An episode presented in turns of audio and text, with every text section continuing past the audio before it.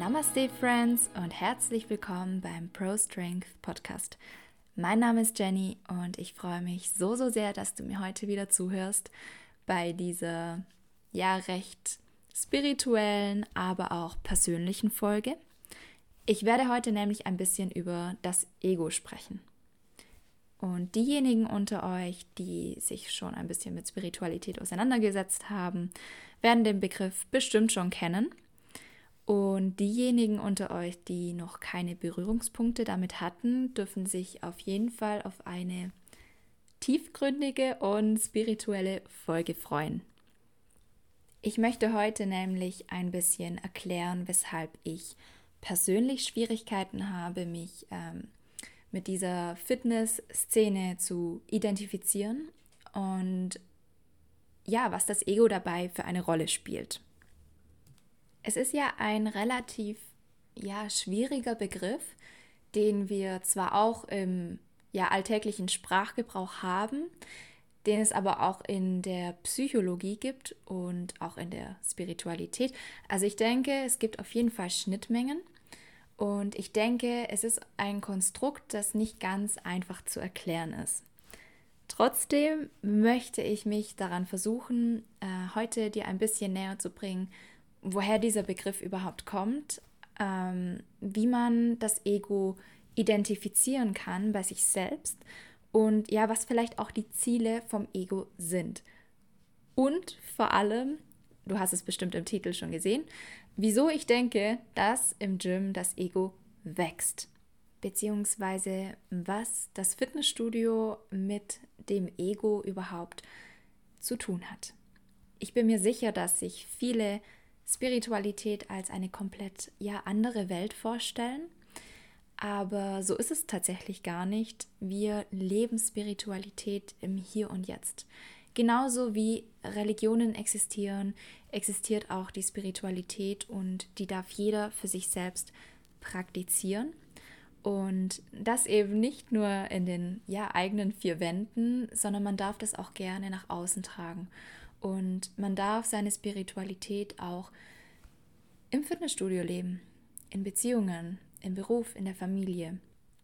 Und für mich persönlich gehört es zu meiner Authentizität dazu, dass ich mich authentisch zeige vor anderen, dass ich meine Wahrheit spreche und lebe. Und das eben auch im Gym. Ich bin nämlich der Meinung, dass das Ego und Fitness bzw. Bodybuilding, was ja ein Teilbereich von Fitness ist, dass ähm, ja die zwei Begriffe gar nicht so weit voneinander entfernt liegen, da sie sich im Grundprinzip sehr, sehr stark ähneln. Also Achtung, jetzt wird es etwas abstrakt. Und zwar geht es bei beidem nämlich um das Bild von sich selbst nach außen. Also im Bodybuilding wird eine bestimmte Ästhetik angestrebt. Und dazu muss ich jetzt auch sagen, ähm, denkt bei dem Begriff Bodybuilding nicht immer sofort an Bühnenathleten, weil wenn du mit der Intention ins Training gehst, einen bestimmten Muskel zu trainieren, damit er äh, stärker wird oder größer, dann ist es auf jeden Fall auch schon Bodybuilding. Also du formst und baust dir deinen Körper. Genau, so viel dazu. Ähm, was ich jetzt eigentlich sagen wollte, ist, dass ähm, bei beidem ja ein bestimmtes Bild nach außen angestrebt wird und dass es beim Bodybuilding ja sehr stark um die Ästhetik geht. Also die Erscheinungsform unseres Körpers, die ja eigentlich nur die physische Hülle unseres Selbstes. Und das Ego wird auch oft mit dem Begriff Selbst gleichgesetzt. Das Ego ist quasi das Bild, das wir von uns selbst haben und das wir auch nach außen hin präsentieren. Also es geht hier auch wieder um das Außen. Und ich denke, man kann es sich am einfachsten vorstellen, wenn man sich überlegt, wer bin ich? Die meisten würden anfangen mit, ich heiße so und so, ich komme daher, ich mache diesen Beruf. Also wirklich diese groben Eckdaten, die man immer von sich preisgibt, die ja auch nicht falsch sind, aber mit denen man sich ja im Laufe der Zeit identifiziert. Also, ich bin Jenny, ich bin die Personal Trainerin. Aber eigentlich bin ich doch so, so, so viel mehr als Mensch. Ich bin nicht nur Personal Trainerin. Mein Leben dreht sich nicht nur darum. und vor allem, ich bin wandelbar. Mit jeder neuen Erfahrung, die ich mache, mit jeder neuen Begegnung, mit jedem Wissen, das dazukommt, bin ich wandelbar und nicht gebunden an das, was ich jetzt bin. Also stellt man sich natürlich die Frage, was bin ich denn? Und genau an diesem Punkt sehen wir schon, da gibt es wohl doch zwei verschiedene Instanzen, zwei verschiedene Dinge, zwei verschiedene Einheiten, die wir doch getrennt voneinander sehen müssen. Und ich gehe jetzt mal noch einen Schritt weiter und stelle die Frage, was ist deine Stimme in deinem Kopf? Und noch viel wichtiger, was erzählt dir deine Stimme in deinem Kopf? Meine Stimme ist manchmal ganz, ganz, ganz laut, aber manchmal auch ganz leise. Und ich habe mich natürlich gefragt, woran liegt das? Und dieser Stimme auch ein bisschen zugehört. Was erzählt mir diese Stimme? Und es ist eigentlich ganz, ja, traurig, weil diese Stimme in meinem Kopf, die meint es nur gut mit mir. Diese Stimme ist da, um mich zu beschützen und um mich so sicher wie möglich ja durch den Alltag zu bringen. Und deswegen finde ich diesen Begriff Alltagsbewusstsein auch so gut, weil das passt wirklich. Diese Stimme ist quasi dieses Alltagsbewusstsein, das eben ja relativ oberflächlich darauf ausgerichtet ist, mich so konform wie möglich durch den Alltag zu bringen. Mit dem Begriff konform meine ich vor allem diese Gruppenkonformität. Also dieses, ich muss anderen gefallen, ich muss die gleiche Meinung teilen, damit ich dazugehöre. Und früher, also ganz, ganz, ganz, ganz, ganz früher, als Menschen noch gejagt haben, war das wahrscheinlich einer der Überlebensfaktoren schlechthin, ob man in einer Gruppe gelebt hat oder ob man alleine war. Denn wer in einer Gruppe gelebt hat, der war natürlich sicher. Und dieses Verhalten ist natürlich immer noch in uns verankert.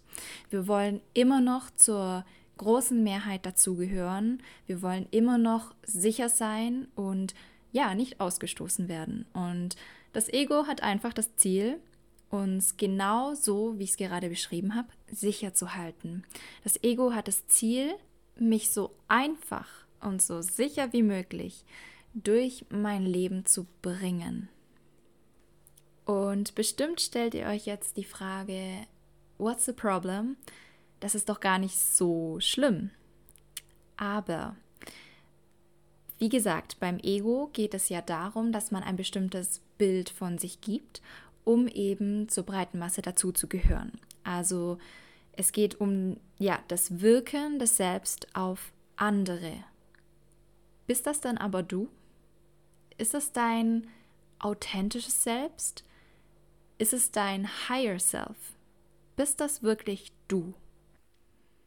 Und die Antwort liegt eigentlich auf der Hand. Nein, das bist nicht du. Und das finde ich so schade, weil wir geben dadurch unsere Power ab. Wir geben dadurch unsere Individualität an die breite Masse ab und tun in diesem Zuge alles, um dazu zu gehören. Es gibt dazu ein gutes Zitat, das ich mir vorab schon rausgeschrieben habe. Ich glaube, ich würde es an dieser Stelle einfach mal gerne einwerfen, weil ich finde es extrem ja passend zu diesem Begriff Ego. Und zwar ist es ein Ausschnitt aus dem Buch Inana Yoga von Swami Sivananda. Und er sagt, dieses Ego möchte Macht und Einfluss über andere gewinnen. Es will Ruhm, Titel und Respekt, Wohlstand, Haus, Frau und Kinder. Es will sich selbst erhöhen. Es will andere dominieren und über sie bestimmen. Wenn jemand es auf seine Schwachstellen hinweist, fühlt er sich in seiner Eitelkeit gekränkt. Und ich finde, dieses Zitat beschreibt einfach so, so, so gut, warum es eigentlich geht. Und zwar um die Konkurrenz mit dem anderen, um das Vergleichen und um das Streben, besser zu sein als die anderen, um sich seine Position in dieser Gruppe sicherzustellen, um eben nicht ausgestoßen zu werden. Und wow, das ist genau das, was ich tagtäglich im Fitnessstudio sehe und was mich selbst auch ja so so traurig macht. Dieses ständige Vergleichen, dieses ständige Alpha-Männchen raushängen lassen, dieses auf Äußerlichkeiten ausgelegte Verhalten, bei dem man eben ja auch anderen gefallen möchte durch seinen Körper. Und es ist ja so akzeptiert, sich zu vergleichen im Gym. Es ist so legitim geworden, sich vor den Spiegel zu stellen und sich nicht nur mit sich selbst zu vergleichen, sondern eben auch mit anderen zu vergleichen, weil es eben auch eine Sportart ist, bei der es sehr, sehr stark um das Äußerliche geht. Aber nicht nur das. Es gibt noch ein anderes Phänomen, das ich auch sehr oft beobachten darf. Und zwar das klassische Ego-Lifting. Je mehr Gewicht, desto besser. Scheißegal, wie die Form ist. Hauptsache, die anderen sehen, dass ich krass bin. Und am besten nehme ich das Ganze noch auf Video auf, dass ich Beweismaterial habe. Aber hey, wem willst du hier was beweisen? Musst du es dir selbst beweisen oder anderen? Das ist genau der Punkt, weshalb ich mich selbst nicht gerne mit dieser Fitness-Bubble identifiziere, weil ich finde, dass es ein Ort ist, an dem Oberflächlichkeiten eine extrem große Rolle spielen. Und auch dieser Leistungsgedanke, den wir schon von Kind auf quasi antrainiert bekommen haben, sehr, sehr, sehr präsent ist. Und ich finde, dass kein Mensch weniger wert ist, wenn er weniger leistet, sondern dass man das klar voneinander trennen darf und dass wir statt immer nach anderen zu schauen, immer andere zu urteilen und zu verurteilen, viel lieber mal auf uns selbst schauen sollten. Statt immer das Ego zu füttern, sich davon abzugrenzen, sich nicht immer an anderen zu orientieren, sondern sich an sich selbst zu orientieren, zu schauen, was tut mir gut, wie komme ich voran und vor allem sich die Frage zu stellen, warum gehe ich ins Fitnessstudio? Für wen mache ich das? Mache ich das für mich? Mache ich das für mein Ego und in diesem Sinne auch für andere? Was sind meine Hintergründe? Und ich bin mir ziemlich sicher, dass es bei vielen auch aus ästhetischen Gründen angefangen hat, ähm, im Sinne von Muskeln aufbauen oder Fettabbau. Aber da dann auch wirklich mal zu fragen, wieso habe ich mir dieses Ziel gesetzt und bin ich zufrieden, wenn ich dieses Ziel erreicht habe oder steckt da ein anderes Gefühl dahinter? Ich glaube, zu diesem Thema werde ich auf jeden Fall noch eine Podcast-Folge machen. Was ich an dieser Stelle noch gerne sagen möchte, ist, dass es ja auch mir schwerfällt, mich davon abzugrenzen und it's a work in progress. Letzten Endes kommt es auf die Balance drauf an. Ich denke, das Ego komplett abzuschalten ist kaum möglich. Es ist immer da, aber vielleicht können wir es ein bisschen leiser machen. Und ich denke, der erste Schritt ist überhaupt zu erkennen, dass das Ego sich einschaltet und dass diese innere Stimme dir da gerade irgendwas einreden möchte. Und dann auch zu wissen, das bist nicht du, dass wir uns von diesen Gedanken loslösen und dass wir auch erkennen, dass wir nicht diese Stimme sind. Und dass diese Stimme im Endeffekt auch nur ein Selbstschutzmechanismus ist, der dich aber davon abhält, wirklich du zu sein, wirklich Entscheidungen aus deiner Intuition rauszutreffen, wirklich deine Wahrheit zu sprechen, wirklich authentisch du selbst zu sein. Und ich denke, am besten funktioniert das, wenn wir einfach einen Schritt zurück machen und versuchen, diese Beobachterrolle einzunehmen und ja, einfach mal beobachten. Wann meldet sich diese innere Stimme zu Wort? Was genau sagt sie? Was sind die Absichten? Und vielleicht auch steckt dahinter irgendeine Konditionierung aus der Kindheit. Und versucht diese Stimme gerade etwas zu bewerten. Und wichtig ist einfach, dass wir erstmal erkennen, wann sich das Ego einschaltet und wenn wir uns dessen bewusst sind. Weil ich denke, es ist dann einfacher, sich mit ja, Compassion zu begegnen und Verständnis dafür aufzubringen. Und vielleicht sind wir dann auch in der Lage, uns ein Stück weit weniger zu vergleichen mit anderen, nicht immer in den Spiegel zu schauen und weniger Gewicht zu heben, aber dafür mit einer schönen Technik. Und vielleicht schaffen wir es dann, dass das Ego einfach ein bisschen leiser wird im Gym. Es geht nämlich nicht immer darum, sich zu vergleichen und genau das zu machen, was andere auch machen, nur dass man dazugehört. Es geht darum, dass du etwas für dich tust und dass du dir deine eigenen Ziele setzt, die wirklich aus puren Intentionen kommen und dass du es wirklich für dich tust und dich stark machst und an dir selbst arbeitest, für dich, nicht für dein Ego und nicht für andere. Vielleicht kannst du jetzt nachvollziehen, weshalb ich persönlich ja Schwierigkeiten hatte, habe, wie auch immer, mich in dieser Fitness-Szene als Personal Trainerin zu positionieren, die anderen hilft, einen ästhetischen Körper zu bekommen, weil ich glaube aus tiefstem Herzen, dass da einfach mehr ist als nur das Aussehen und dass da auch noch ganz viel Arbeit getan werden darf.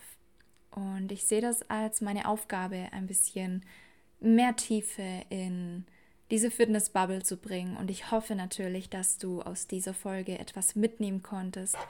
Ich hoffe, dass ich dich zum Nachdenken anregen konnte und ich wünsche dir eine wunderschöne Woche. Geh liebevoll mit dir um, tu dir was Gutes und wir hören uns in der nächsten Folge.